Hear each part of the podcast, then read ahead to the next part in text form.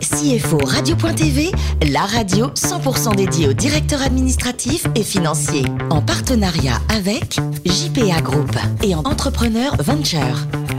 Bonjour à toutes et à tous, bienvenue à bord de CFO Radio.tv. C'est la radio, 100% hein, dédiée aux directeurs administratifs et financiers. Vous êtes plus de 11 000 auditeurs à nous écouter chaque semaine en podcast à mes côtés. Pour co-animer cette émission, Hervé Buteau, président de JPA Audit. Je rappelle que JPA International est présent dans 66 pays. Jean-Yves Bajon, président et cofondateur de Smart Trésor. Et puis Bruno Delegue, président de la DFCG. Bonjour à tous les trois. Bonjour, Alain. Aujourd'hui, nous recevons Mathias Richemont, quel DAF de InnoVorder. Bonjour Mathias. Bonjour. Alors vous étiez en 1986, vous êtes un bébé, vous. Hein. 1986, euh, diplômé de l'école de management de Lyon et vous avez beaucoup, beaucoup voyagé. Alors Londres, vous êtes passé par Londres ou pas? Vous faisiez quoi Oui, là-bas? euh, J'étais en banque d'affaires. J'avais passé euh, à l'époque euh, trois mois en equity research, trois mois en fusion acquisition. New York. Vous êtes passé à Euh, New York aussi Exactement, New York. J'avais travaillé en fonds de fonds de private equity chez Allianz. Euh, donc euh, dans leur activité, euh, Allianz investit euh, l'ensemble de son bilan principalement en obligations. Ouais, C'était une euh, belle aventure ça. c'était une Combien de temps à New. York? 6 mois, vous êtes resté un an? Euh, Je suis resté six mois. 6 mois. Alors vous avez rejoint Lazare à Paris en, en 2012. Une belle aventure également. Mathias? Très très belle aventure. Euh, donc un peu plus de deux ans et demi, euh, presque trois ans. Euh, J'étais sectorisé dans les institutions financières, donc avec une, une expérience qui était euh, particulièrement enrichissante. Hmm. Mathieu Pigas, il est brillant, non? Oui, pour avoir fait quelques réunions avec lui, il a une maîtrise. Il aurait été très bien comme ministre de l'économie, non Un jour, si euh, notre ami de Strauss-Kahn était passé Il est trop bon banquier pour être ministre de l'économie. Bon, c'est pas les mêmes salaires non plus. Vous avez aussi travaillé pour un autre garçon formidable, Yann Asquette, qui est le, le fondateur de Chauffeur Privé. Tout à fait. Alors, il y a une bonne ambiance chez tous ces geeks, tout ça, là Euh, c'est chauffeur privé, une très très belle, très très belle ambiance. Puis c'est une histoire, euh, une success story impressionnante puisque ça a été cédé 200 millions d'euros à Daimler. Donc c'est une, 200 millions d'euros. c'est une très très belle réussite. Alors, vous avez créé votre boîte, vous, en 2017. Quel était le, le concept, Mathias, à l'époque? J'avais tenté une aventure entrepreneuriale et j'avais été euh, trois mois à San Francisco incubé par euh, The Refiners à l'époque. Euh, c'était une plateforme collaborative pour les campus universitaires. Donc l'idée c'était de euh, promouvoir euh, les- la la collaboration d'un point de vue aussi pédagogique et de faciliter la communication dans des, dans des campus où les outils informatiques sont souvent euh, très, euh, très anciens et qui se renouvellent de manière assez, lente.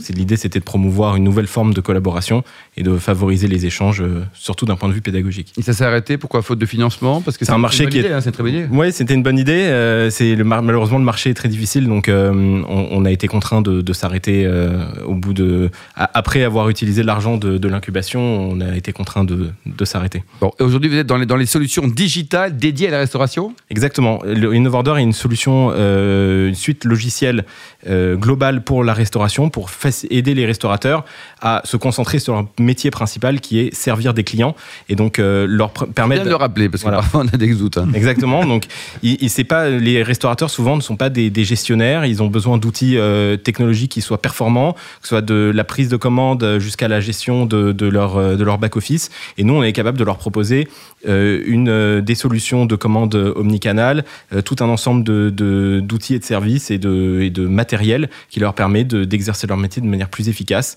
et de gérer du, du début jusqu'à la fin toute l'expérience client. Elle a été créée quand, la boîte? La boîte a été créée en 2014. Ah, déjà? Mm. Hervé, c'est bah. prometteur tout ça, non? Plutôt pas mal, bravo. Euh, Mathias, bon- bonjour. Bonjour. Euh, oui, j'ai- vu, j'ai compris évidemment que la, la R&D est un point important, tout ce qui va être, j'imagine, euh, crédit recherche, crédit innovation, etc. 50% de vos effectifs, si mes informations sont, sont justes. Moi, je voudrais vous entendre parce que vous, vous, vous parlez, quand vous communiquez, d'un écosystème InnoVorder, euh, effectivement, qui est assez large. Et aujourd'hui, les, les, les jeunes start-upers ont souvent un peu de mal à s'y retrouver.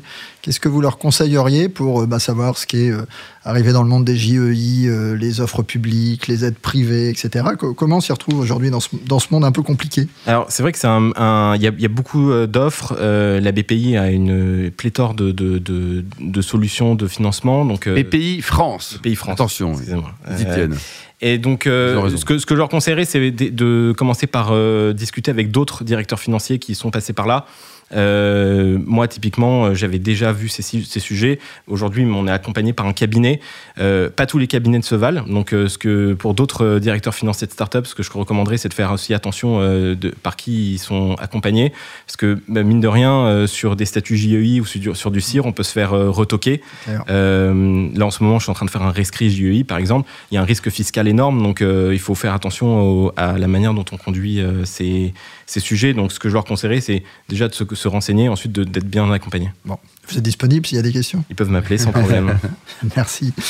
Euh, alors, pour revenir un peu sur votre business model, moi j'ai bien aimé l'idée de, de maximiser le panier moyen. Euh, Mm. J'ai un peu regardé, alors effectivement, on vient pour acheter euh, un plat, et puis finalement, on se dit, tiens, on prendrait bien un petit dessert, euh, pourquoi pas une boisson, etc. Et ça marche bien là. Le, le rendement, finalement, euh, là, en termes de, de- de financier, est, est bon. Bah oui, parce qu'en fait, ce qu'on apporte à, nos clients, les restaurateurs, euh, c'est des solutions de commande omnicanal. Donc, typiquement, je prends l'exemple, vous êtes à la caisse, il y a du monde derrière vous, vous êtes pressé, vous n'avez pas nécessairement euh, le, le réflexe et l'acte de, de passer à l'acte d'achat d'un dessert, d'une boisson supplémentaire, alors que la commande digitale, sur, que ce soit sur smartphone ou sur des bornes de commande euh, qu'on installe dans des points de vente, permet d'un petit peu euh, détacher le, le client et de, qui, il a plus de temps pour passer à l'acte d'achat et ça lui permet de Commander plus, de commander plus. Et on l'observe, on a à peu près plus de 20% de- d'augmentation du panier moyen euh, sur la commande en ligne, euh, en marque blanche qu'on propose à nos clients versus euh, en physique. C'est pas mal ça. Vous, vous envisagez pas de faire des développements pour les experts comptables sur ces sujets Si, si, tout à fait. C'est la caisse, vous lisez dans le bureau, là. c'est pas mal, ça, ça Dans les beaux quartiers, dans le 16e, par exemple, Hervé, ça, mais me paraît, prof. ça me paraît une bonne idée. Puis enfin, dernier point, j'ai j'ai vu que vous aviez pour objectif d'être leader européen. Mm. Alors, sans trahir de secret, mais c'est- quoi les grandes étapes pour faire ça? Parce que c'est quand même une belle ambition. On, est en, cours de levée de fonds. L'ambition, c'est de surtout par la, R&D et hum, les marchés, les types de marchés qu'on adresse. Aujourd'hui, on adresse principalement des, gr- des grands comptes. Euh, on a des concurrents qui adressent beaucoup la, petite restauration, des indépendants. On adresse beaucoup de grands comptes. On a comme clients aussi Elior et Sodexo. Donc, l'objectif aussi, c'est de se développer avec ces clients-là dans la restauration collective, euh, notamment. Euh, et euh, c'est des groupes internationaux. L'ambition, c'est de croître euh, avec eux de manière organique et de continuer à, pénétrer leur réseau euh, et de dans des milliers, des milliers de points de vente. C'est ça le- l'objectif. Bon. aujourd'hui l'objectif. Donc, ça a fonctionné. Taux de croissance potentiel. Jean-Yves Belle ambition, en tout cas, non? Ah bah, moi, ce que j'ai admiré chez Mathias, c'est ses allers-retours avec les États-Unis. Et souvent, on dit que les Français créent des entreprises en France, puis après, ils partent aux États-unis. Il a plein de miles. Et puis, Il c'est a des miles partout, là. Mais vous, vous avez fait des allers-retours. Bah, euh, je vous, je vous cache pas que il est bien plus favorable en réalité de créer une entreprise en France qu'aux États-Unis. C'est ça. Euh, parce que euh, d'une part, moi, j'avais tenté le coup à San Francisco en étant incubé. Donc à San Francisco, aujourd'hui, il faut des, des sommes, des fonds. Extrêmement profonds, c'est très difficile de le faire. Euh, faut pas croire, la législation est extrêmement euh, rigoureuse aux États-Unis. C'est euh, c'est pas si facile que ça de- d'embaucher, et de licencier. C'est facile de créer une société, mais en réalité, c'est beaucoup plus complexe qu'on ne le croit derrière tout ce qui s'ensuit. En France, on, est, on a la chance d'être particulièrement aidé. BPI France, en particulier, permet à des startups de, de, de, de, se, de se lancer. En fait, c'est le premier kilomètre qui est très dur à franchir. Il faut déjà avoir un peu de fonds au départ. Euh, si on n'a pas euh, derrière euh, la famille ou les amis qui, Oui. qui investissent, Alors, au moins, des aides publiques permettent de se lancer. Et ça, c'est quelque chose qui n'existe pas ailleurs. Et du coup, c'est parce que vous aviez une opportunité de, de créer ça là-bas ou pourquoi vous n'avez pas commencé en France, en fait? Bah, en fait, je l'avais démarré en France, mais très tôt, on m'a fait la, la proposition d'investir dans la société et de partir euh, aux États-Unis. Donc, le faire à San Francisco, c'était une opportunité. Ah, Il y a pire, quand même. Il y a pire, Là, voilà. Franchement, c'est. Euh, oui, mais c'est, c'est, on est, j'étais content de rentrer à Paris. Oh, c'est. Ah, bah, ça, c'est bien, ça, ça, il faudrait communiquer là-dessus, effectivement, sur le, Non, mais c'est vrai, Bah, c'est le, le- le retour au pays. Ouais. Et, aujourd'hui, il y a des, exemples voilà, de, de, de, licornes valorisées plus d'un milliard d'euros qui émergent en France. Euh, c'est quelque chose d'assez récent et qu'on souligne pas suffisamment, mais en réalité, il y a des très belles opportunités et le marché européen euh, aujourd'hui s'ouvre euh, beaucoup plus facilement. Et vous, en tant que CFO, quel est votre apport, ou concrètement, comment, quel est votre apport pour faire d'une une start-up une scale-up Bah, Aujourd'hui, alors moi, quand je suis arrivé chez Novorder, j'ai dû tout mettre en place, que ce soit le contrôle de gestion, la comptabilité analytique, euh, le suivi, euh, la, la compta client, fournisseur. Il y a, tout était à faire, donc il y avait aucun suivi de, de, de rien. Donc il a fallu euh, depuis le départ tout mettre en place. Et euh, c'est euh, aujourd'hui, je suis en train de, j'ai posé les premiers jalons de la croissance, de, de- pour accompagner la croissance de la société. Maintenant, c'est comment je vais pouvoir, euh, enfin, ce que, ce que m- mes, mes, mes collègues ont, ont dit très bien juste avant moi, euh, c'est euh, de pouvoir euh, euh, maintenant automatiser, commencer à, à, à scaler la, la fonction. Ça, c'est, c'est aujourd'hui l'enjeu de, de, de l'année 2019. Bruno, Oui, Mathias, euh, donc on a bien compris votre amour pour la France. Euh, vous croyez que ce pays est prometteur pour les, pour les startups? Euh, C'est un pays qui a de l'avenir? Ah, on aime bien taper euh, sur le, président, mais il c'est un bel ambassadeur de, de- des- startups en France. Euh, ça fait, ça fait pas toute l'économie. Il faut pas oublier que voilà, il y a des gens aussi qui, sont en difficulté. Pas tous ne se résument aux startups, mais aujourd'hui, on a, euh, effectivement euh, des beaux ambassadeurs et puis des startups aussi qui mènent euh, le, bal. Il y a une chose qui est très importante, qui fonctionne bien dans la Silicon Valley, c'est qu'il y a beaucoup d'entrepreneurs qui ont vendu leur société et qui ont- sont capables de réinjecter l'argent de leur euh, exit dans l'écosystème. Et aujourd'hui, c'est ce qui se passe en France, euh, typiquement avec le chauffeur privé qui se vend, euh, d'autres sociétés qui vont, qui vont se vendre par la Ils suite. réinvestissent. Ils réinvestissent, euh, ou que ce soit euh, Ouais. les, les fondateurs de vente privée ou de Mythique, qui réinvestissent dans l'écosystème. Et ça, ça permet en fait de, de- de créer un- des, des groupes de business angels. Et de motiver les jeunes aussi. Voilà, hein. et de, Ouais. voilà, et de créer des exemples, des, etc. Évidemment. Et, Steve Jobs euh, disait à l'époque euh, que la grande différence entre les, États-Unis et la France, la Silicon Valley et la France, euh, c'est que les Américains, quand ils subissaient un échec, eh ben, ils recommençaient, alors qu'en France, l'échec est une honte. Est-ce que vous pensez que c'est toujours le cas aujourd'hui? Non, beaucoup moins. En plus, il y a une chose qui se, qui, les gens arrêtent de, de penser d'une certaine manière en France, qui était pénible dans le passé, c'est de mettre autant en avant les études. Avant, en France, il fallait, euh, pour euh, réussir dans les grands corps de métier, il faut avoir fait euh, Bah, X mille ENA. Polytechnique, et voilà. Et, et aujourd'hui, c'est plus vraiment le cas. Alors, c'est le cas dans des grandes, dans les administrations, dans des très grandes entreprises, mais euh, n'importe qui peut entreprendre. Ça la portée, en fait, ça, ça, c'est à la portée de n'importe qui. Euh, ça se démocratise. Et euh, autour de moi, dans l'écosystème euh, tech, euh, il y a des gens qui euh, même ont juste le bac et pourtant qui, en tant que commerciaux ou euh, Ils sont très bons, quoi. sont- se débrouillent très bien. Et alors vous avez un projet européen, euh, c'est un peu un sujet à la mode. Vous croyez à l'Europe?